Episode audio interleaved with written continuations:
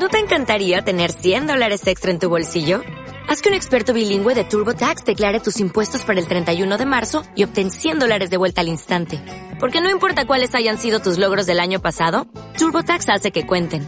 Obtén 100 dólares de vuelta y tus impuestos con 100% de precisión. Solo con Intuit TurboTax. Debes declarar para el 31 de marzo. Crédito solo aplicable al costo de la presentación federal con TurboTax Full Service. Oferta sujeta a cambios o cancelación en cualquier momento.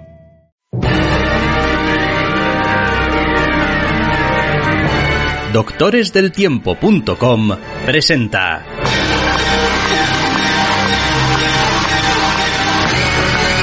Entre cómics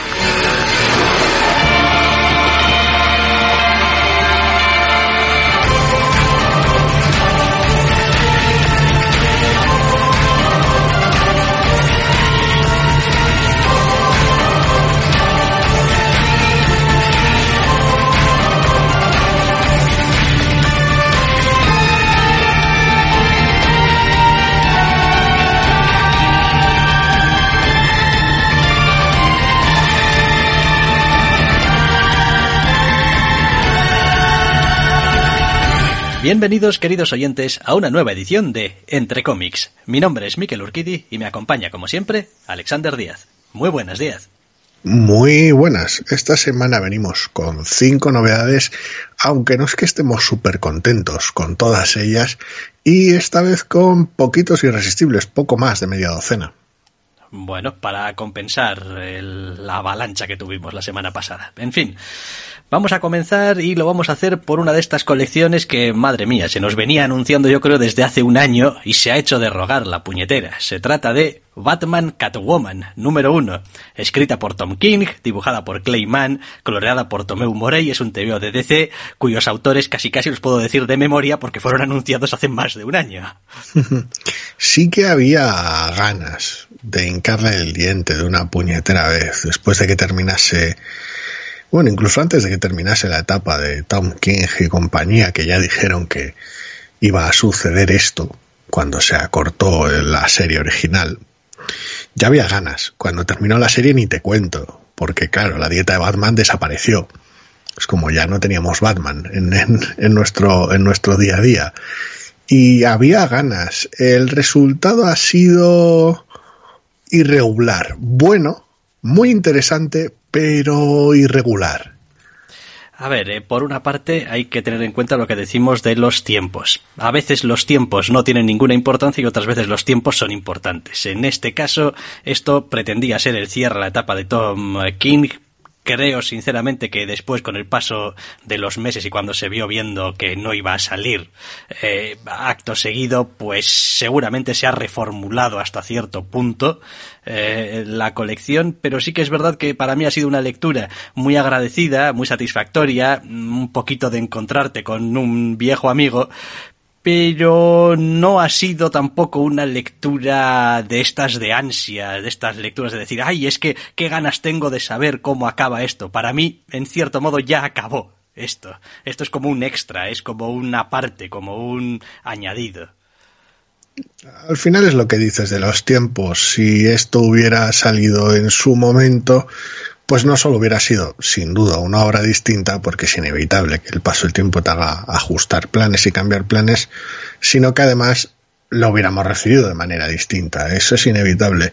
En cuanto al TVO que es, y en el momento en el que es, o sea, ahora, yo me lo he pasado en grande. Me ha gustado mucho, pero como el puñetero TVO cuenta una historia en tres tiempos distintos, es uno de estos TVOs mm, ásperos de agarrar sobre todo porque una de las secuencias que entiendo que, bueno, acaba encontrando justificación en su perspectiva, que tiene ya, ya lo comentaré en más detalle luego, sin spoilers, claro, eh, acaba siendo más estorbo que ayuda. Mm, bueno, después efectivamente ya nos lo dirás con un poquito más de detalle, no vaya a ser que me esté perdiendo algo. Em, a ver, de entrada, encajar o más bien apretujar tres líneas temporales o tres historias más o menos en paralelo en un TVO, mm, por mucho que esto se escape de la grapa de 20 páginas, no sé si es de 30 o una cosa así, eh, siempre es una apuesta arriesgada y que estructuralmente suele ser difícil llevar a buen puerto. Yo creo que en general están bien equilibradas respecto a la cantidad de páginas que tiene una y otra. Sí que es verdad que las mezcla de una manera poco menos que eh, tajante, es decir, no es que digas, bueno, pues esta página es de esta línea temporal, paso la página y estoy en otra. Mm, no, le gusta juguetear, le gusta meter a veces una última viñeta de una en una página que es ya otra línea temporal. Y es verdad que visualmente aunque evidentemente los personajes son distintos y son visualmente, tienen su propia identidad, em, no se recurre demasiado a este clásico, eh, pues vamos a colorearlo de manera un poquito diferente, vamos a poner como una especie de tinte, vamos a, no sé, algo. A veces es simplemente decir, hombre, vale, ya veo que es otro personaje de otra línea temporal, ya está. Pero a veces es un poquito extraño. A ver, al final te toca, te toca estar manoseando tres, tres líneas, porque aunque lo que es la historia que te interesa la tienes que contar en el futuro, que se hace más o menos evidente por la edad de los personajes, y en el presente, que bueno, en este caso estrenan, estrena Catwoman un traje nuevo que ayuda a distinguir la, la acción presente, también tiene algunos flashbacks con el traje viejo negro, y esos son los que más me rascan, por decirlo de alguna manera. O sea, están ahí sobre todo porque quieres un contexto muy específico para la relación de unos personajes concretos, que es a lo que me refería antes de decir, quiero que quede claro que mi punto de vista de cómo son estos personajes y cómo es la relación entre ellos es así. Así que necesito este flashback. Pero como tal no lo necesita la historia, es una especie de muleta que tiene el equipo creativo aquí para dejarte claro cuál es su perspectiva entre la relación de ciertos personajes, lo cual genera, es lo que más roces me genera del TVO. Sí, Por sobre lo demás, todo, sobre como todo, ya decía, sobre todo me ha gustado mucho. Sobre todo porque ya hemos visto a estos dos personajes interactuar en la etapa de Tom King de Batman. Es como, no es como si no hubieses tenido oportunidad, tiempo o si no les hubieses prestado atención con anterioridad. Entonces, es verdad que no contradice nada de lo que se nos ha mostrado a lo largo de esos ochenta y tantos números de Batman, pero sí que elige hacer hincapié en unas cosas muy concretas porque, como tú dices, eh, lo va a aprovechar o lo quiere utilizar a lo largo de la historia. Entonces, por un lado, mal, porque es como sacarte algo un poquito de la chistera. Por otro lado, bien, porque habrá mucha gente que no haya leído, obviamente, los ochenta y tantos números de Batman y a veces igual tampoco a ver, ahora ha pasado esto a Black Label y va a ser como su propia cosa y está fuera de continuidad y, y claro, ¿hasta qué punto puedes confiar o puedes pedirle al lector que se haya leído ochenta y tantos números de tu Batman para que entienda la relación de estos dos personajes? Claro, el TVO tendría que tener, tiene que tener pies por sí solo, tiene que aguantarse el solo, eso está claro. Pero siguen siendo algunas secuencias que siguen quedando un tanto raras y que le añaden eh, tal vez una complejidad innecesaria para para un punto de entrada para un primer número eh, que igual no hacía falta igual es algo que puedes desarrollar más adelante en la colección con un lector ya entrenado a tus usos y maneras. Es raro porque verlo desde la perspectiva de una miniserie o algo que acabará siendo recopilado en tomo que en teoría le podrías querer vender a cualquier lector independientemente de si se ha leído la etapa anterior o no es complicado ver cómo estructuras esto, no es tarea fácil. Y cuando optas por algo relativamente lioso con tres líneas temporales, pues no te estás facilitando el trabajo. Hombre, Pero- afortunadamente pues cuentas con la idea de, eh, con la ayuda de Clayman, que pues es un tío que a mí me gusta mucho y me parece que hace unos superhéroes muy, muy sólidos, muy mazacotes, con mucho peso en páginas, ¿no? Como hay algunas, incluso algunas eh, páginas aquí que las veo y me recuerda un poco a veces a cómo suele dibujar Oliver Coipel, ¿no? Esa sensación, esos perfilados a veces también un poquito gruesos y tal, de decir, coño, aquí estos personajes, cuando Coipel dibujaba a Thor, era como, hostia, aquí hay mucho Thor, este Thor pesa mucho, ¿no? Y, y es una sensación muy agradable tener un, un Batman, pues también con, con un cierto peso, ¿no? Una cierta sensación física de, de, de que es bastante imponente. Eh, el color también de Tomeu Morey está en la línea de lo que se espera, está muy bien, pero sí que es verdad que hay algunas pequeñas cositas en el A ver, TVO.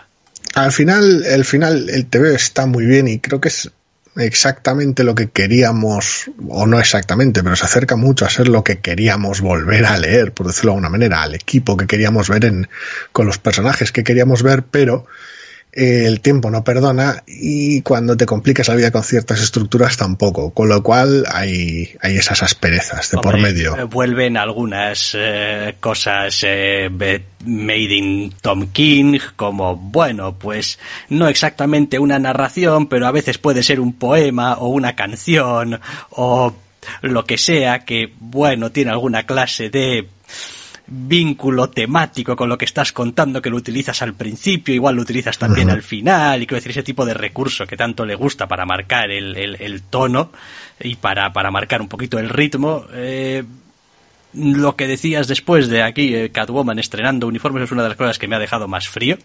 Es como, pues no entiendo cómo se puede, a ver, no entiendo, sí entiendo, pero es como, qué cosa más sosa. Es como, pues ya que te ibas a molestar en hacerle un rediseño al uniforme, pues no sé, que hubiese sido algo con un poquito más de chicha. Bueno, a ver, es, es Catwoman, con lo cual, pues normalmente, salvo que te tires a cosas muy locas y empieces a meter ya, ya vestidos verdes de por medio, normalmente sueles orbitar en tonos oscuros entre el lila y el negro. Eh, a mí me gusta mucho el diseño, no tanto simplemente por cómo es el diseño de bonito o no, que no me parece que esté mal, sino porque me parece que es un muy buen diseño para esta Catwoman que está con Batman en este momento. Eh, sí, quizás sí. Después, seguramente muchos ya habréis oído hablar acerca de, pues hay un personaje que se introduce aquí, que viene de no sé qué película de animación, y pues al TV, o al menos este primer número, ni le va ni le viene.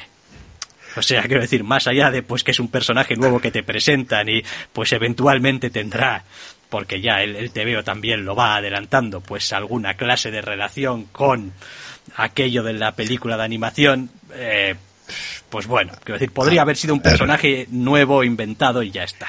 A ver, es, es parte del marco con el que quieres contar una historia que parece ser una historia personal.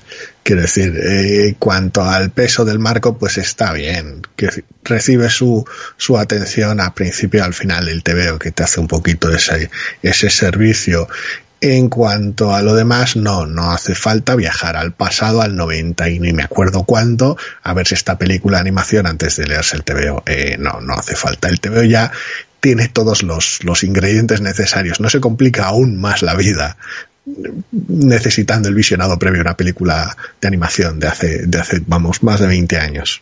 O sea, sí. con, con eso tranquilidad. A mí me ha gustado mucho, sinceramente. Tiene sus cosas. Como siempre, eh, los TVOs estos no suelen estar exentos de fricción y eh, en el momento en el que ha pasado tanto tiempo desde la fecha en la que teóricamente debería haber salido ya, pues acabáramos. Pero, pese a todo, me ha gustado mucho lo que intenta hacer, me ha gustado mucho lo que consigue y me ha gustado mucho que lo intente. Es decir, que monte estas tres líneas temporales y que las transiciones sean eh, un poquito suaves, un poquito ambiguas en ocasiones. Que no haya cartelas con detalles, que no haya eh, cortes estrictos entre páginas cuando no apetece. Me, gusta que sea juguetón. Evidentemente, eso lo hace a veces más confuso, es un precio que pagas, pero está bien estructurado. No, sí, sí, no, a ver, en general yo no creo que eh, a la gente que nos ha gustado nos gustó en su momento la etapa de Tom King en Batman y sobre todo aquellos que teníamos eh, interés en la relación Batman-Catwoman eh, vayamos a tener ningún problema realmente con este TVO. Es como es un poco más de lo mismo, adelantado, es verdad que es un contexto temporal eh, pues diferente, con su propia historia más o menos autoconclusiva, pero al final mm, yo con lo que me quedé eh, ganas es de tener más Batman Catwoman en, en mi colección de Batman y es lo que tengo aquí. O sea que, pues adelante. Sí, ya veremos la colección hasta qué punto se distrae en ese aspecto o hasta qué punto hace servicio. No lo sé. Pero el primer número realmente me ha gustado mucho. Batman Catwoman número uno, Tom King, Clayman, Tomeu Morey para DC. Y no vamos a dejar DC porque vamos a seguir hablando de otra colección que empieza, Justice League Endless Winter número uno, escrito por Andy Lanning y Ron Marth, con dibujo de Howard Porter, con colores de hi-fi, eh, lo que es pues una de estas historias de pues la Liga de la Justicia, un lío muy gordo, vamos a ver a qué le pegamos. Básicamente sí, eh, el villano de turno está haciendo cosas de villano en el hielo y pues despierta antagonista de turno con el, el, cual va a poner en peligro la Tierra y la Liga de la Justicia va a tener que pegarse.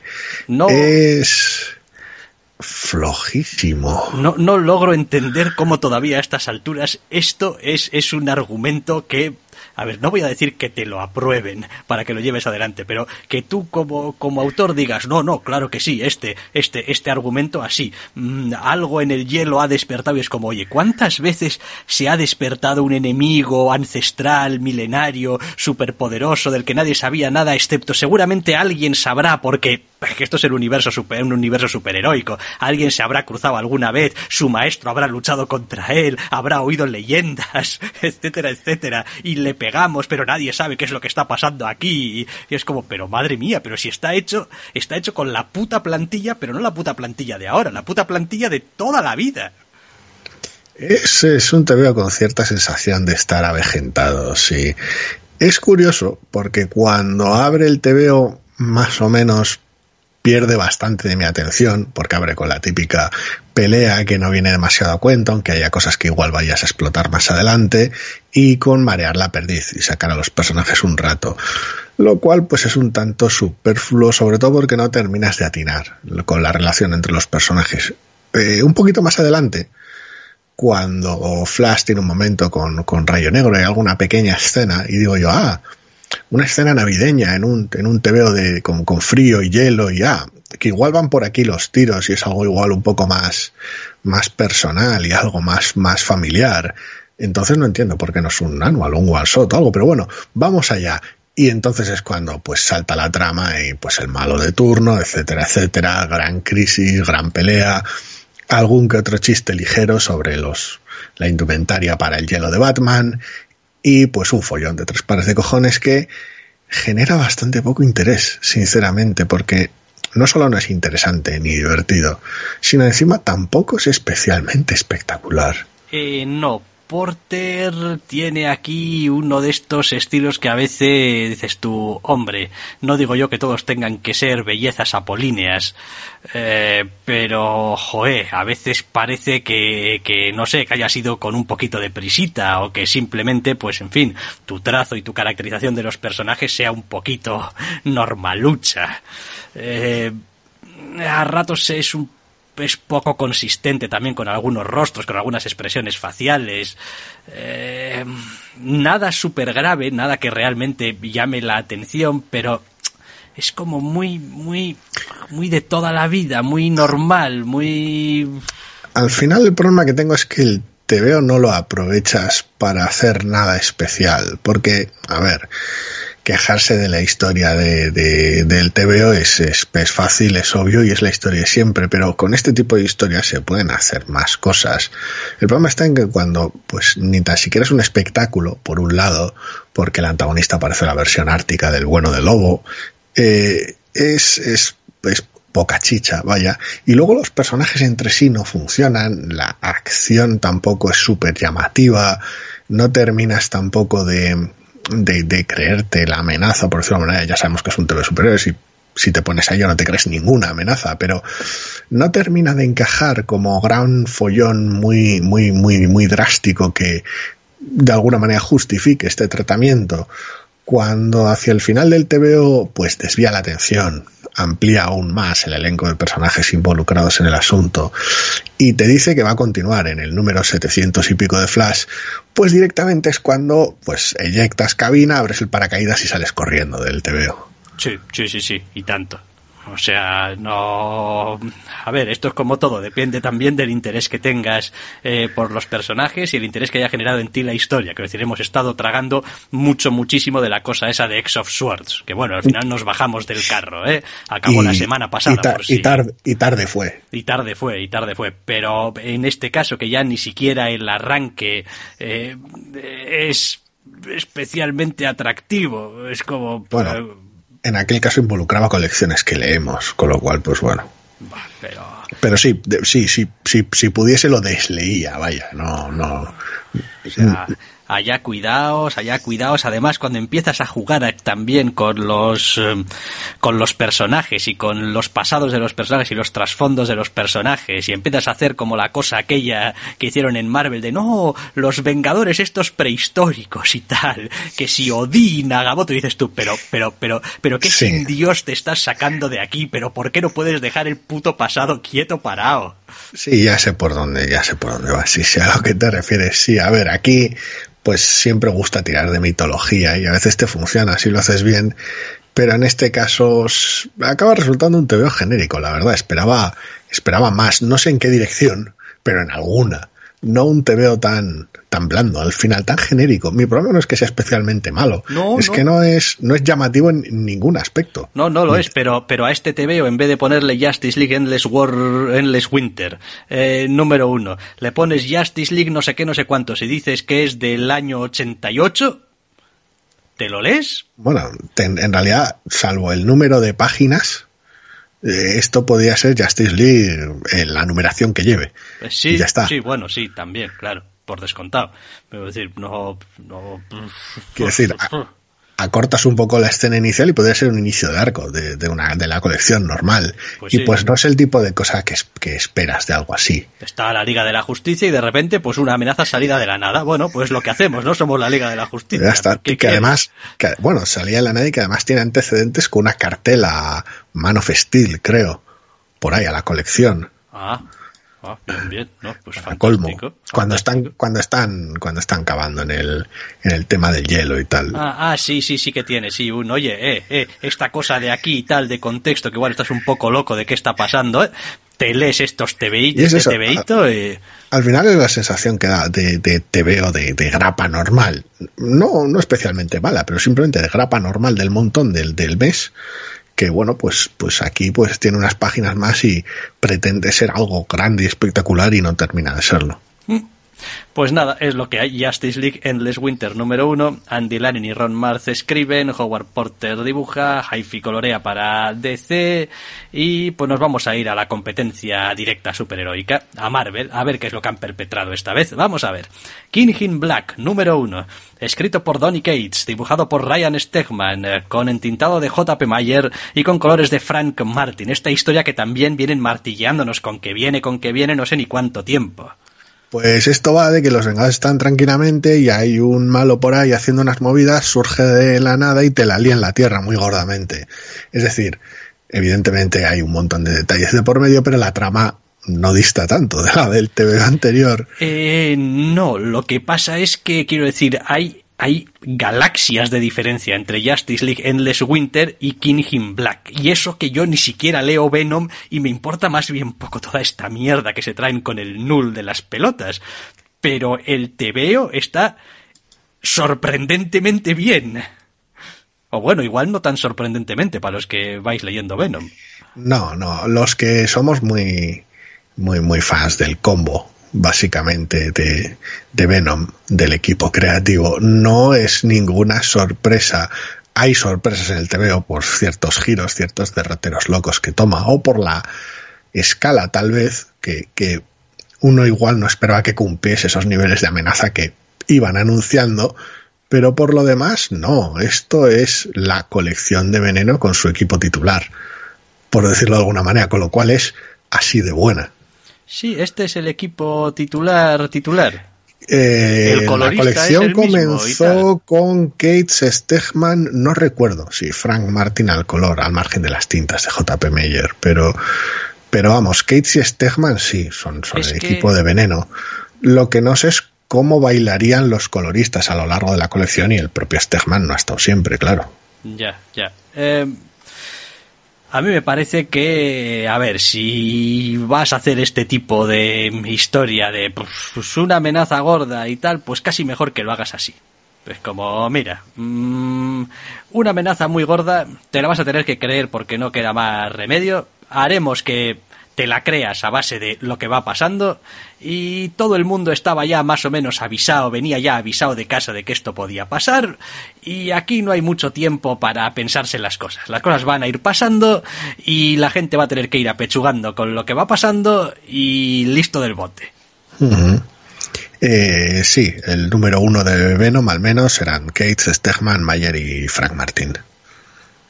Pues luego con los arcos iría bailando, ¿eh? pero pero sí, es el, es el equipo del punto de partida. Otra cosa es la comodidad con la que estén ya con el personaje a estas alturas, pero, pero sí, es el punto de, es el equipo del número uno. Pues está sorprendentemente bien. Para mí que no leo Venom y que me desconecté muy pronto porque me echaba muy para atrás, en cambio me he leído este TVO y me he encontrado un TVO, hombre, pues en la línea de lo que de lo que más o menos podía esperar de pues esto es una especie de evento acerca de un señor muy tocho que viene, no sé, del profundo del espacio o de donde coño venga y que pues es malo malísimo. Y además ya lo vi eh, de pasada en... Eh, en Estela Plateada, en Silver Surfer Black, con lo cual, pues tampoco es que me venga de nuevo, es como, hombre, un tío que es capaz de hacerle pasar las canutas, como se las hace pasar canutas a Silver Surfer, eh, cuidadito con él. Con lo cual, pues bueno, bien, ¿no? Pero, pero me gusta, me gusta cómo está eh, contado el, el, el tebeo, el ritmo que tiene, la caracterización de los personajes secundarios, que bueno, aquí son muchos superhéroes de los habituales que podemos tener en Vengadores y tal. Es como, es un estilo como bastante conciso, eh, bastante seco, pero que le va muy bien a la historia. El conjunto está muy bien acoplado, la verdad yo me lo he pasado en grande. Quiero decir, es como eh, soy lector de veneno, tengo aquí, tengo aquí al equipo, tengo a Stegman dando la vida, pues adelante, que, que, que, llegue el malo y que la líe parda. Y pues joder, pues llega el malo y la lía parda. Quiero decir, tampoco hay, tampoco, a ver, si hay más tensiones, hay personajes secundarios, hay cosas que igual empiezan a pesar más adelante, que ha sido sacando en la colección, pero por lo demás, es, es, es, lo que es. es. es. un evento de estos que empieza con la amenaza en tu cara. No sé cuántos números serán, pero no, no, no creo que sea muy largo. Tiene sus tallings, porque es inevitable que tenga sus tallings incluyendo la propia colección de veneno, como es natural, pero, pero tiene su propia numeración. O sea, va a haber un King in Black número 2 como mínimo. Sí. Con lo cual, pues. A ver, una de las cosas que más me ha gustado de este número es que ya desde el principio eh, hace acuse de recibo de ciertas cosas o recursos o estrategias o posibilidades que podrían tener los héroes para hacer frente a la amenaza que uh -huh. no se los guarda para el final. Es como, a ver, vamos a dejarnos de tonterías. Si queremos establecer que esto es una amenaza bien eh, gorda, tenemos que hacer que el malo venga y, entre comillas, o le plante cara o, se, o solucione de alguna manera u otra algunas de las no sé, estrategias más comunes que pueden tener, que puede tener la Tierra de hacer frente a este tipo de amenazas. Es como, pues, eh, si tienes eh, tipos superpoderosos que pueden hacer mmm, prácticamente de todo, o magos superchetos y tal, es como, no, pues los vamos a meter y vamos a establecer una manera coherente de que pues hacen lo que hacen y no hacen lo que no pueden hacer, pero están presentes. Eso es algo que está muy bien. No es como no te paras el TVO preguntándote, oye, ¿y dónde está aquí fulanito? Porque fulanito podría venir aquí y liquidarte esto, quizás. Digo, no, pues fulanito está y fulanito hace sus cosas. Eso es, no. Cuando haces un, un follón de estos, no si te guardas ese tipo de cosas a veces da la sensación, entre comillas, por tonto que sea en un TV de superhéroes, que estás haciendo trampa, por decirlo de alguna manera. En plan, en plan, a ver, esto tampoco es super spoiler, es como, ¿y los mutantes que En su isla muy a gusto, ¿no? Pues no. Pues no, pues como, ah, ah, bueno, oye, pues bien, mola. De tres cuartos de lo mismo con algunos otros personajes que dices tú, oye, y en toda esta movida, fulanito este, el superpoderoso tocho basto, no, bueno, pues lo tienes aquí, ¿eh? En el TVO. No se ha quedado en su casa mirando la televisión, esta vez. Aún así hay alguna ausencia. Ausencia que es mencionada, pero hay alguna ausencia. Sí, pero hay una ausencia justificada por la propia colección del personaje. Sí, sí, a ver, es complicado a veces establecer cuándo suceden las cosas, porque la continuidad pues te la pasas por el foro normalmente, pero bueno, ya veremos cuál es el desarrollo más adelante.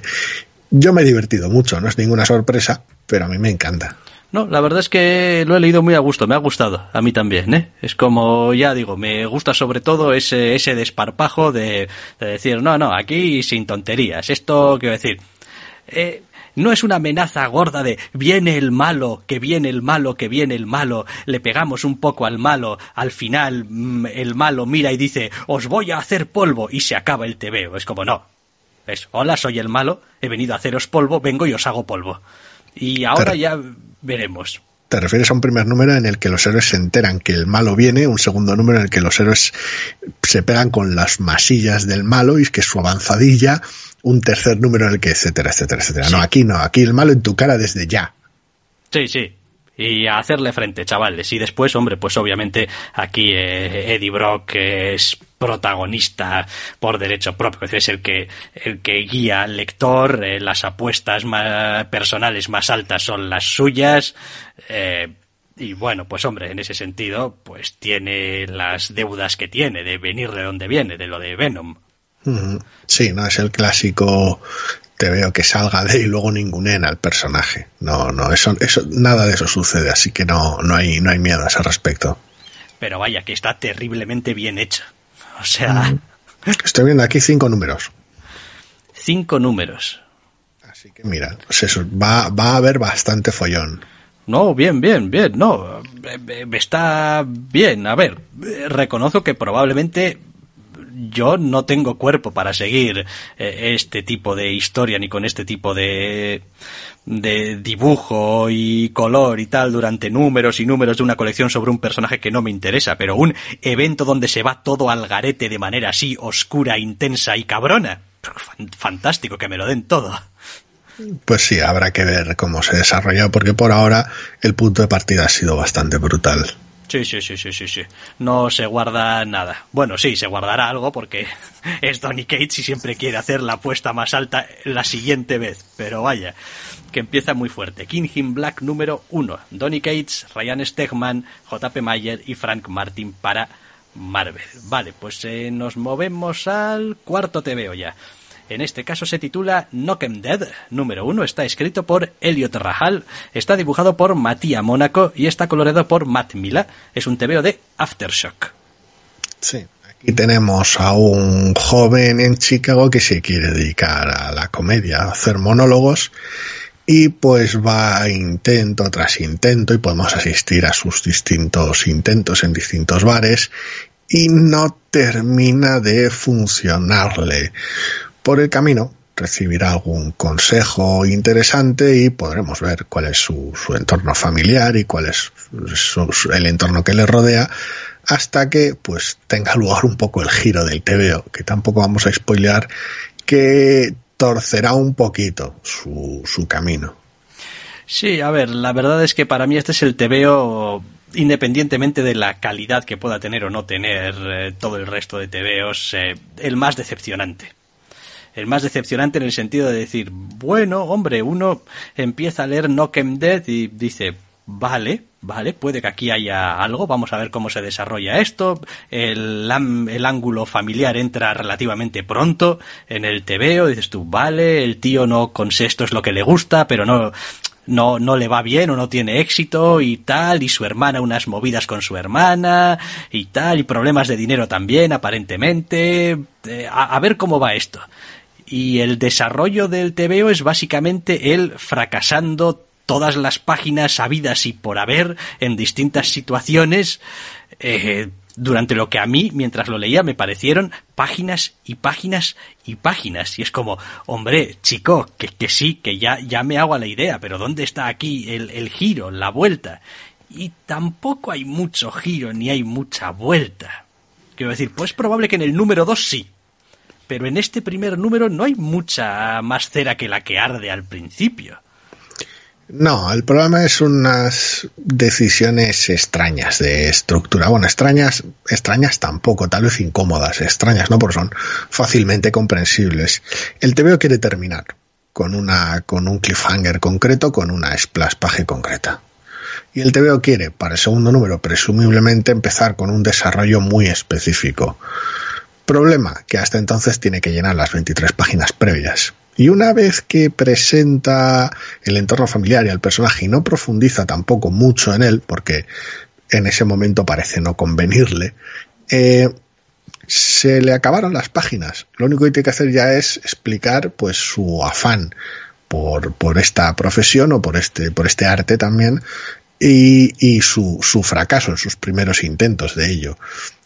Con lo cual, al tener demasiadas páginas para explicar eso, aunque sea creativo, explicándolo, eh, se hace cansino, porque se ha atrapado en la propia estructura que quiere para el TVO. Y es una pena, porque ya te digo, es bastante ocurrente, un poquito tramposo también, pero bastante ocurrente en cómo monta las escenas de, de monólogo humorístico y en cómo se estrella en cada una de ellas. Es una manera interesante de plantearlo de manera muy iconográfica y visual, pero Mm, una vez visto el truco, una vez no quieres que se repita, por decirlo de alguna manera, o, no que se repita con semejante asiduidad. Sí, después es un dibujo artísticamente también que, joe, combina combina un arte bastante um, ¿cómo es la palabra esta cuando no está muy refinado un poquito un poquito es tosco. un poquito tosco con unas sombras eh, muy acentuadas con mucha rayita eh, en determinadas situaciones con un coloreado también que hace que normalmente claro a ver parte del TV o gran parte del TV se desarrolla de noche Vale, ya sabemos que eso pues quizá eh, impone unas ciertas limitaciones, no tiene por qué, pero bueno. Eh, pero en general todo ello me resulta un pelín desangelado. Es como... No sé, se me queda un poquito frío. Quiero decir, estamos asistiendo a cómo están aplastando y machacando las ilusiones vitales de una persona y quiero decir, no hay ni, no hay prácticamente ningún coloreado emocional de, de, las escenas. Es un coloreado muy, pues, aquí es oscuro y las luces son de este color y, decir, como muy realista, entre comillas. Bueno, tiene sus, tiene sus límites al final, porque sí, sí, las escenas nocturnas más o menos funcionan de esa manera y cuando son interiores del club se centra, centra mucho la atención en los focos, en la luz artificial y los puntos de luz intensos de los focos y demás, pero no hace nada especialmente exótico con ello, por decirlo de alguna manera. Al final tenemos pues un, una ración absoluta de azules para la noche y aunque con las escenas de, de fracaso monologuista y los saltos de bar en bar, seas un poquito más creativo con las camisetas y camisas que lleva el personaje y con los distintos letreros de, los bares, luego la atmósfera vuelve a ser entre lila y naranja y luz artificial cargadísima, lo cual es muy raro. En algún momento hay una escena diurna con la hermana y una maceta verde, pero es todo el verde que vas a ver en el TVO, por decirlo de alguna manera. Sí, bueno, tampoco es que sea precisamente el verde más verde, más eh, eh, clarito y más brillante del valle, ¿eh? O sea... hay, hay, algún que otro uso también aquí, ¿eh? pero en general es un TVO que va muy cargado, un montonazo de claroscuros entre luces artificiales y las, las tintas supercargadas de la noche y de las sombras del escenario y en general no es. No joder, y todo y todo el rayado está está el, el TVO está a reventar de, de, rayados quiero decir a veces en vez de, de, dibujar el fondo pues dibujas un rayado así de la pared y pues ya está. O en esa misma escena que decías del desayuno empiezas a mirar y dices tú joder la sombra no te vale solo con que sea una sombra además va rayada eh, después tienes una pared al lado de una puerta que está a punto de abrirse. Pues unas rayitas aquí. Y después tienes al personaje como así un poco cabizbajo. Venga, un montón de rayitas también, que prácticamente convierten en, en negro el fondo sobre el que está. Eh, es una decisión un tanto extraña, porque hay algo de abuso, como decías, y acaba produciendo cierta fatiga.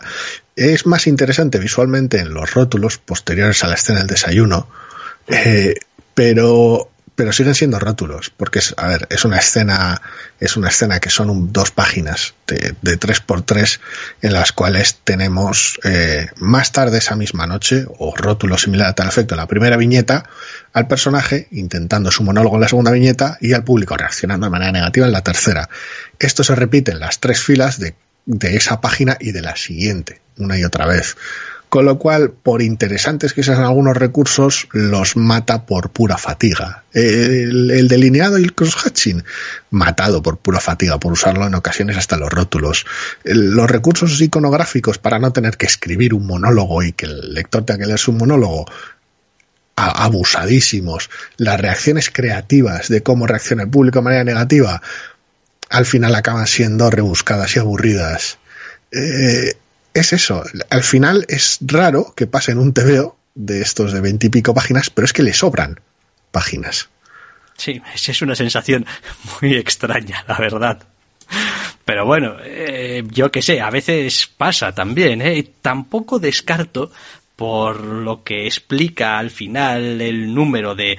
En el próximo número tal cosas, ¿no? Y básicamente te explica el argumento de y, y, dices tú, ah, bueno, que, que esto es el argumento del TVO, lo del número, que me estás contando que va a pasar en el número 2 es en realidad el, el argumento de la colección, que esto era... un ángulo sobrenatural, vaya. Sí, sí, sí, que esto era la introducción, la, la presentación. eh, Debería haber sucedido posiblemente en la segunda mitad del número, pero como decía, querías acabar el número de una manera determinada, así que te atrapas a ti mismo en el primero no sé, no, no me ha funcionado. Ya, ya digo que es por eso el TVO que más me decepciona, por aquello de que pues empiezo a leerlo con unas ciertas expectativas y con una cierta esperanza y conforme lo voy leyendo voy dándome cuenta de que aquí hay algo que no acaba de funcionar bien, no acaba de carburar, la historia no arranca. Es como eh, estás, estoy viendo una y otra vez lo que ya me has explicado al principio del TVO, llego al final a ese punto de, de ruptura, ese punto brusco que incluso por por lo que va a suceder después, según lo cuentan, incluso hace un poquito innecesario toda la escena anterior, que es quizá la escena más humana que tiene, donde dos personajes charlan y hablan acerca de, pues, eh, cómo, cómo funciona la vida y cómo funcionan los monólogos y tal. Y... Complicado de juzgar, tal vez sin el segundo número, pero un poco sí.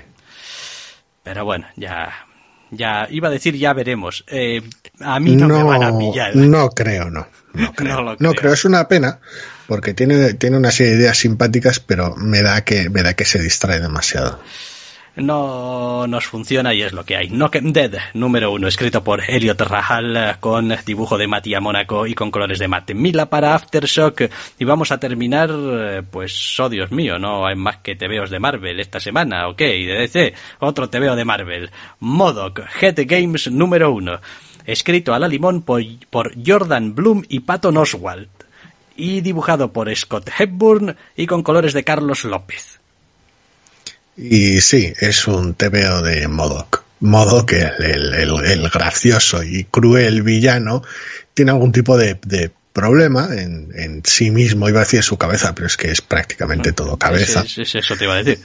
Y que, que, ve cosas que no están ahí y tiene sus neuras de, de, de cómo ha sido su, su, vida y cómo es él y para qué está hecho y, con lo cual, pues está, está raro. Modo que está raro. Tiene el día raro y, y pues el TVO quiere explorar un poco eso, lo cual se hace súper extraño, porque no es el tipo de personaje con el cual uno esperaría cierta exploración de carácter dramática y dado por cómo luce y bastante a menudo por cómo se lo toma el propio TVO, eh, es en parte un chiste. Eh, sí, Sí, sí, no, eso sin duda, es en parte un chiste. Es decir, el, el tono eh, humorístico que subyace a toda la historia es muchísimo más que evidente. O sea, es como, bueno, tampoco te lo tomes muy en serio, que soy una cabeza gigante con bracitos. O sea, mm, eh, pero sí que es verdad que dentro del TVO, el propio Modoc sí que se lo toma muy en serio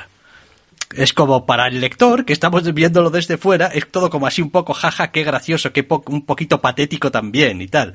Eh, para modo que es, se, lo toma muy en serio, lo cual genera seguramente esta especie de mm, pequeña discordancia extraña. Es decir, jo, estoy leyendo un TVO como que es así, como muy gracioso, mira qué patético es mi protagonista, pero el propio protagonista está bastante, eh, bastante con neuras de qué es lo que le está pasando. Eh, se queda un poco ahí. A ver, al final es el clásico TV del cual pues no esperas gran cosa porque joder es Modoc y te acercas por curiosidad a ver qué es lo que van a hacer con Modoc y es un TVO que no termina de encontrar un rumbo, no ya un rumbo claro, porque a saber, sino un rumbo, un rumbo interesante. Tiene una serie de escenas de acción un tanto extravagantes que son bastante juguetonas, pero que pues tienen esa parte de slapstick y de comedia que, menoscaba un poquito el, el, ángulo dramático que pueda tener el TVO y el propio ángulo dramático por el, por el look que tiene en general el TVO eh, pues no te lo terminas de creer, con lo cual queda, queda forzado. Al final es un TVO dramático con una especie de humor negro que no le termina de encajar o un TVO gracioso con momentos de drama que no, que no hacen demasiada gracia. Curiosamente, de todas formas, diré que me ha resultado una lectura bastante entretenida. Eh, mientras lo estaba leyendo, es como, bueno, vale, a modo que le pasan cosas también probablemente tenga que ver con el hecho de que a efectos prácticos como lector me importa tres pimientos lo que le pase a modo. Quiero decir, podría haber pasado la tercera página y modo que explota y hubiese dicho, bueno, pues modo que ha explotado, tío, a ver qué siguen contando ahora. Eh, entonces, eh, desde ese punto de vista, pues lo lees con esta especie de sensación desprejuiciada de decir, venga, vamos a ver qué es lo que pasa. Y pues Modoc tiene problemas y al parecer está rodeado de, de idiotas y de cabrones. Solamente hay esas dos variantes, ¿no? Eh, y pues eh, los quiere matar a todos, pero también quiere saber qué es lo que le está pasando. Y hará todo lo posible para ello de maneras grotescas, divertidas y a veces torpes. Pues vale. Es, es curioso, porque, porque luego el TVO está como tal, está muy bien ejecutado, el ritmo está muy muy bien, las escenas de acción están, están bien diseñadas y posiblemente la, una de las cosas que más aprecio del TVO es el arte, el, concretamente la vocación que tiene por el exceso. Quiero decir, porque contando ya con un protagonista como Modoc, que su, su diseño ya es una locura y es excesivo en sí mismo, decide que el resto del TVO esté a la altura. Quiero decir, tienes otros, otros supervillanos por medio blandiendo unos pistolones imposibles y desmesuradísimos. Tienes una pequeña aparición de máquina de guerra que joder, máquina de guerra. Sí, bueno, decir, o, o, varias máquinas de guerra. Que, de, una cosa hiper tremenda, mega excesiva todas las actitudes de los villanos con los que se rodea, Enima y tal, eh, es todo pues, la supervillanía, el mega exceso, la crueldad de, de, de villano de opereta más desmesurada. Eh, quiero decir, la vocación que tiene por, por el ridículo y por el exceso y con el armamento, cómo se despacha a los antagonistas, a los masillas del malo, está muy bien llevada y es una de las partes más divertidas del TVO pero claro, no termina de encajar con el resto. A ver, tiene el problema de que al final es un TVO de Modoc. Entonces, podría salir el número 2 y decir, ajaja, qué gracioso, me pilla así, de buen humor, qué gracioso es verdad el número 2 de modo que aquella cosa y tal, un poco grotesca y divertida y al mismo tiempo sin demasiado sentido. O podría coger y decir, ah, joder, el número 2 de modo, y aquella cosa grotesca y, y, sin sentido, creo que voy a pasar. Eh, pues dependerá mucho del día, en realidad. Es extraño, estoy, estoy convencidísimo de que habrá, hay un montón de gente por a la cual el arte que está muy bien le va a encajar muchísimo con el tono de historia y le va a hacer mucha gracia cómo funciona el TVO, cuál es la dinámica del TVO y le va a encantar, pero yo es que no lo veo por ningún lado. Contar este tipo de historia extraña con un montón de monólogo interno por parte de Modoc y al mismo tiempo montar esos arrebatos de violencia hipergrotescos. Eh, no sé, hay, hay elementos sueltos del TVO que me interesan, pero en conjunto me rascan muchísimo. Eh, bueno, es que soplar y sorber no puede ser, hijo. O sea, o estás haciendo un... A ver, bueno, venga, Va, no voy a ser tan tajante, tan taxativo. Sí, a veces puedes soplar y sorber a la vez, pero necesitas ser la hostia de bueno. Eh, quiero decir, la hostia de bueno como en extraordinariamente bueno. Eh, y pues Modoc Head Games número uno no es extraordinariamente bueno. No, ya te digo, es un TV curioso y es tan, tan exagerado en algunas de sus propuestas que seguro que por ese lado engancha a alguien. No me cabe duda. No es un TVO que deje indiferente, que es una de las peores cosas que puede hacer un TVO, pero a mí no me funciona. Eso y pegar a gatitos. Si es que pegan gatitos los TVs, o también es una de las cosas malas de hacer. En fin, eh, Modoc Head Games número uno, Jordan Bloom y Patton Oswald. El nombre de Patton Oswald no me suena a mí de algo. El actor el actor, pero, pero es el actor el que guioniza esto. Sí, sí. Joder, es que, madre mía, es que cómo estamos, oiga. Eh, pues eso, modo que Head Games número uno, es que me sorprendo a mí mismo sobre la marcha, porque a veces no, le hago mucho caso a los créditos, sí. Jordan Bloom y Patton Oswald escriben Scott Hepburn, ya, me imagino que por eso hay dos guionistas aquí porque pues al final escribir un guion de TVO pues tiene su técnica también y necesita su cierta parte profesional. Pero bueno. Eh, Head Games número uno, a ver si acabo ya. Jordan Bloom y Patton Oswald, Scott Hemborn dibuja, Carlos López colorea para Marvel. Venga, pues con esto acabamos lo que son las novedades, los números uno, y vamos a ponernos ya con los irresistibles.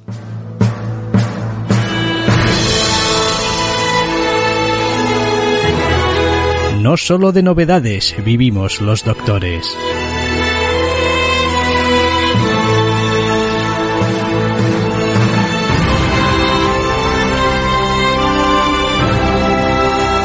También leemos otras colecciones.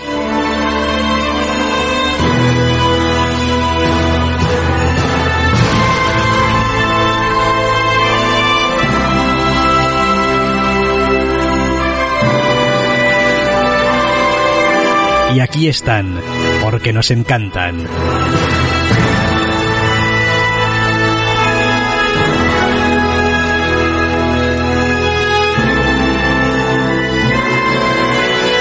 Los irresistibles de la semana.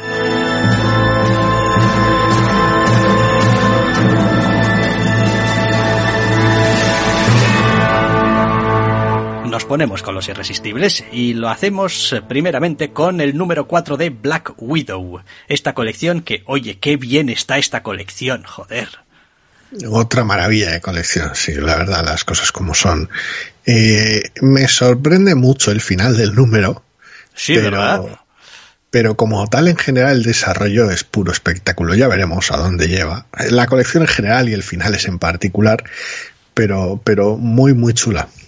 No, a ver, eh, el final incluso me parece que, es decir, el TVO tiene derecho a, a, hacerlo, a llegar a ese final y que ese final sea entre comillas, de verdad y tenga consecuencias eh, de verdad. Me parece que el trabajo que ha hecho en tan solo estos cuatro números le da eh, la suficiente no sé cómo decirle, em, el suficiente crédito como para hacerlo y bien hecho estaría, ¿eh? Si decide ir por esa ruta. En mi opinión, al menos. Yo no termino de verlo. O sea, me ha gustado como golpe de efecto, pero no termino de verlo. No ya, no ya con que resulte más o menos creíble, sino con que resulte, con que resulte bueno. Pero bueno. Eh, bueno, a ver.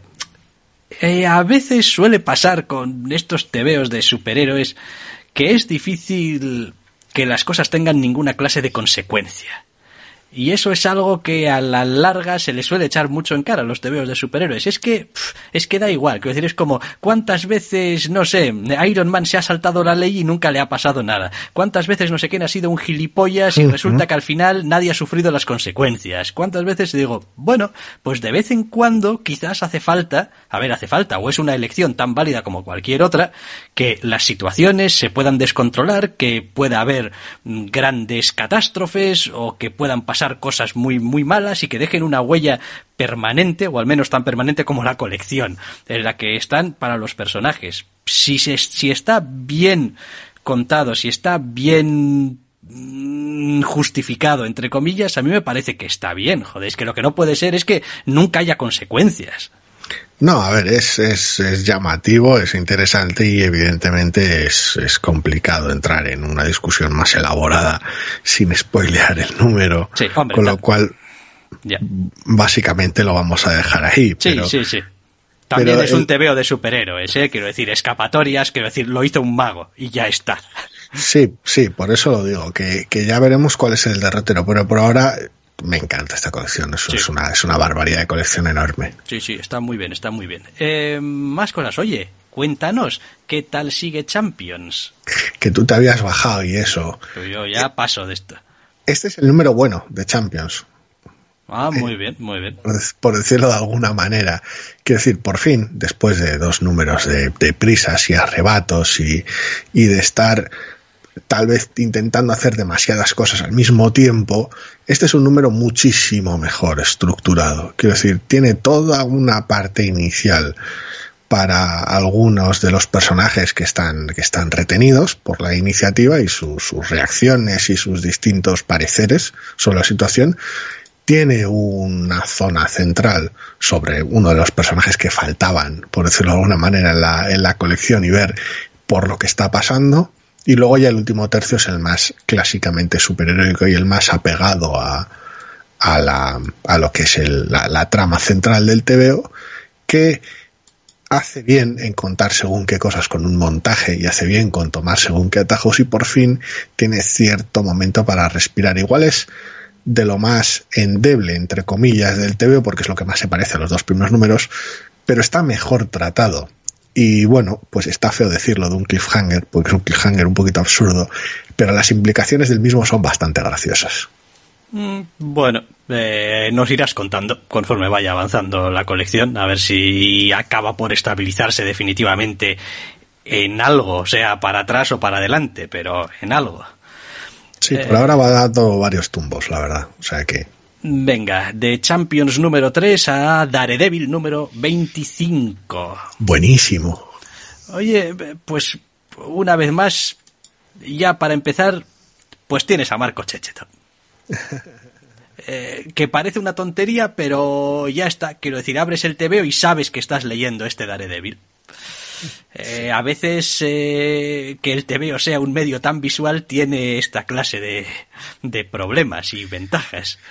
Es lo que decíamos con el King in Black, cuando tienes al equipo titular, por decirlo de alguna manera, el equipo creativo con el cual arranca la colección, pues al final hay ese, ese momento, esa, esa comodidad, por decirlo de alguna manera, independientemente de quién sea el resto de artistas que hayan participado en la colección, es esa, esa sensación de que este es el, el estilo correcto, entre comillas, porque es con el que empiezas. Sí, sí, sí, no, y el número está, está muy bien, es un número muy tranquilo, muy conversacional y al mismo tiempo con muchas implicaciones de cara al futuro y pues plantando unas cuantas semillitas desde un ángulo hasta ahora casi me atrevería a decir inédito para esta etapa. Es decir, vaya, pues esto, esto hasta ahora como que no parecía que te interesase. Pero resulta que, sí, hay, es una de las virtudes que está teniendo el, el arco en general, porque Daredevil es un personaje evidentemente con un montón de historia, con el cual se han hecho un montón de cosas y a veces cuando arrancan ciertas historias eh, el lector ya va a pensar, mmm, pero esto ya se hizo, esto en una etapa ya se ha visto, esto algo parecido se hizo con pero se las está apañando el equipo para darle la vuelta a todo, a todas las situaciones, tanto a nivel de historia como a nivel visual. Y la verdad es que me encanta. Eh, tiene algunas decisiones de diseño también este propio número que, que he disfrutado mucho.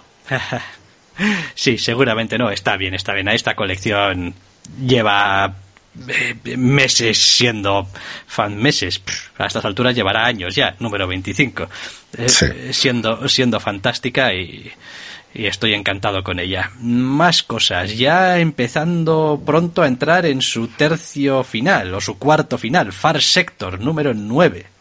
Sí, es el clásico número en el cual nuestra protagonista se empieza a topar con alguno, con él o alguno de los secretos que han estado guardados detrás de este misterio y detrás de estos crímenes, por decirlo de alguna manera.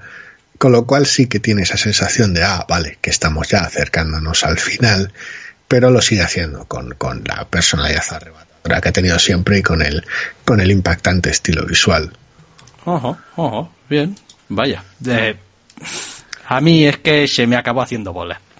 Eh, es lo que hay. Eh, lo que no se me hace bola y no se me ha hecho bola nunca y empiezo a ver que ya esto se acaba es Red Sonja, que estamos en el número 22 y aquí quedan otros dos números y se acabó.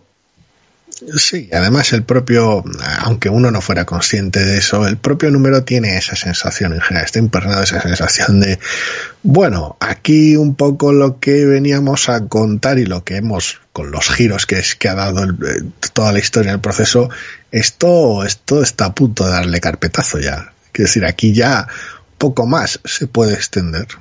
Sí, y la verdad es que, a ver, a ese respecto, pues el TVO tiene mucha tela que cortar, literalmente cortar. Es como, pues hay mucho conflicto aquí, hay mucho enfrentamiento aquí, no siempre necesariamente totalmente físico, pero, pero sí que hay claramente ya el, la confrontación final. Después el TVO pues se permite tener hasta su propia, contarte hasta su propia historia, así un poco cosmogónica y tal. De, ya como pues venga, ya que estamos aquí, esto es Red Sonja, aquí nos vale todo pero vaya, está, está muy bien, consigue equilibrar bien para que no sea todo unos trompos detrás de otros y pues se pierda un poquito en un TVO de 20 páginas tanto trompo y bueno, pues va equilibrando y creo que en parte también está preparando a esos personajes que se nos intercalan con la protagonista para cuando, bueno, ya se ve un poquito hacia el final del TVO, pero para cuando pues tengan un papel importante en el cierre.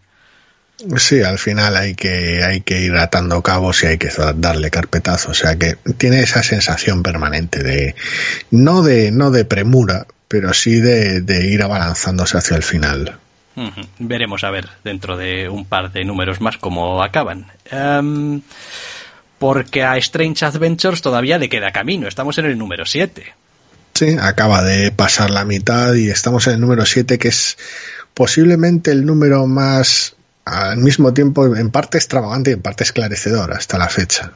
Tampoco digo que sea el número de las explicaciones, porque ni mucho menos, pero de alguna manera, después de unos cuantos números de toma y daca bastante cercano y personal, este es el que se pone extraño y abraza la trama. No es que esté exento de conversaciones muy íntimas, pero tiene sus, tiene sus tira y afloja más, más centrados en la trama.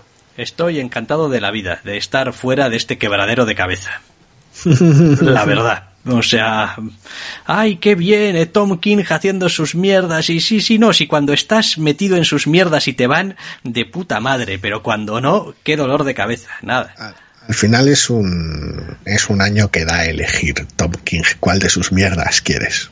Sí, hombre, tienes, tienes bastantes mierdas que elegir. Es verdad que la última, esta Bad Cat, ha llegado muy tarde en el año como para ser considerada, pero bueno, tenemos alguna otra colección por ahí. Eh, bien, pues el número 7 progresa adecuadamente, según suele decirse. Eh, y en cuanto a Thor, número 10, ¿qué? Me encanta esta mierda. Quiero decir, vale que es cierto que pues el bueno de Gates tiene esa, ese afán aquí en este, en este número, sobre todo en su arranque de montar una narración bastante intensa para dejar claro el, tono épico y loco de, de la situación que se ha montado pero, pero es una puñetera maravilla y tiene, tiene el equipo visual algunas viñetas que son, que son para hacerles un monumento. Sí, la verdad es que esta colección está resultando ser un pequeño placer de lectura cada número, incluso aunque a veces digas, pero qué mierdas estás haciendo, da igual. Se, te, te, parecerá que, ay, qué mierda estás haciendo, pero oye, qué bien contado está, y cómo mola, y qué ritmo tiene, y qué épico es todo, joder. Básicamente.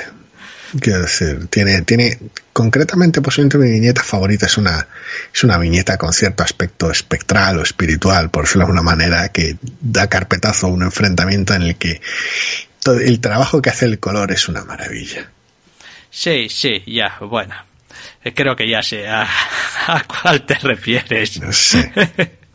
eh, no, la verdad es que esta colección eh, está, está muy bien es, es excesiva, es loca, se toma un montón de libertades, pero precisamente por eso. Sí, a ver, y no es un Thor. Es verdad que Thor lleva bastante tiempo que no es el Thor superheroico en sus colecciones en general. Es como, pues se está tirando mucho a este lado más asgardiano, más eh, a veces hasta shakespeariano de qué es lo que es ser rey y la responsabilidad y el reino y no sé qué. Eh, pero esta etapa en concreto, quiero decir, salta de unos conceptos a otros, de la locura cósmica a la angustia mm, personal y tal, con una facilidad, con una desvergüenza y después está llena de pequeños detalles. Quiero decir, el modo en el que eh, los personajes luchan o el modo en el que hablan entre sí, eh, las pequeñas selecciones, ¿no? Quiero decir, en este número tenemos a alguien eh, luchando con unos instrumentos muy concretos de una manera que dices tú, chapó. O sea, quiero decir, es que esto es dar carácter a un personaje por lo que hace y cómo lo hace. Y no necesitas que diga, ah, observa cómo utilizo, no sé, mi martillo mágico que me dio mi padre para hacer este. No, no, si es que te basta con representarlo adecuadamente. Sí, no es la única herramienta que, que, cambia de manos de manera interesante en este, en este número, ni mucho menos porque hay unas cuantas. Al final es eso, acabamos con muchísima fatiga de la etapa de Jason Aaron, que también tenía un marco muy asgardiano, pero, pero normalmente se basaba en encadenar conflictos vacíos uno detrás de otro. Aquí no, aquí esto es una cosa muchísimo más punk, va más rápido, más loco, más excesivo y lo hace con, con un equipo creativo alucinante, muchísimo más agresivo. Pues llevamos 10 números y hemos visto unos cuantos arcos argumentales ya o historias, por decirlo de alguna forma. Es cierto que puede resultar muy chocante, pero, pero la agresividad con la que se maneja el equipo me fascina, porque va súper suelto. El arte de Klein es una locura aquí, quiero decir. Y me, me gusta muchísimo las ideas del primer arco y las ideas que tiene ahora. Es, pes pes puro abuso de lo que es el personaje y me encanta. Hombre, a ver, también suele ser muy bello cuando ves a un autor o a un artista, en este caso suele pasar mucho con los artistas, con los guionistas también, ¿eh? pero con los artistas a mí me suele pasar más, quizás es pues porque me fijo más o porque me resulta mucho más evidente. ¿eh? A veces con los guionistas es más complicado cuando dices, Tate, chico, aquí estás en estado de gracia.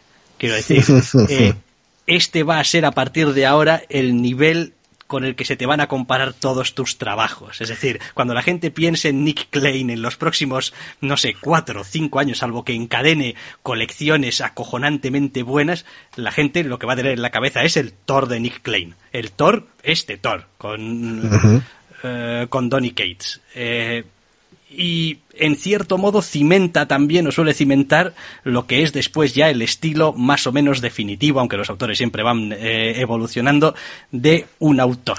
Que dices tú, hostia, vale, eh, no sé, quiero decir, a ver, con, Thor le pasó a Oliver Coipel algo parecido. Es como, pues Coipel ya lo tuvimos en, em, em, em, como era aquello, House of M, ¿no? Era el evento. Eh, y tal. Y, y, es como, pues, pues era, era Oliver Coipel pero ahora cuando piensas en Coipel piensas sobre todo en ese Coipel como en el de Thor.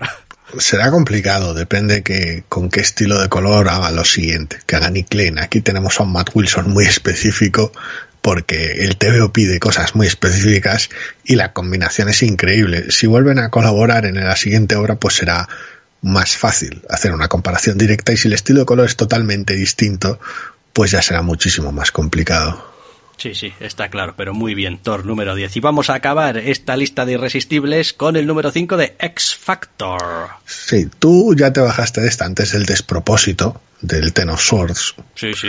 Con lo cual, pues evidentemente no, no ibas a volver ahora.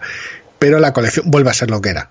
Quiero decir, mm, por fin. ¿Quieres decir vuelve a ir de lo que iba? Eso es, quiero decir, eh, el, el, equipo vuelve a estar por fin pudiendo desarrollar lo que quería desarrollar. Evidentemente hay algún fleco por ahí suelto de, del evento, pero son los flecos que le interesan a la colección, la colección que trata todo el asunto de, del, potencial este que tiene Krakoa para solucionar un problema muy específico, que bueno, pues sigo hablando de manera ambigua de él por si acaso a alguien le parece spoiler, pero bueno, eh, son esos flecos los que explora y son esas cosas las que está explotando la colección, no son el resto de cosas. No es como, ah, qué épico todo esto de Ten of Swords y sus consecuencias para... No, no, no, no, no. Esto es mucho más personal, mucho más cercano. Y la verdad es que es muy, muy interesante. Bueno, pues siempre está bien tener lecturas interesantes. Pues con X Factor número 5 llegamos al final del programa ya. Y como siempre, nos despedimos. Si todo va bien, hasta la semana que viene. Hasta la semana que viene.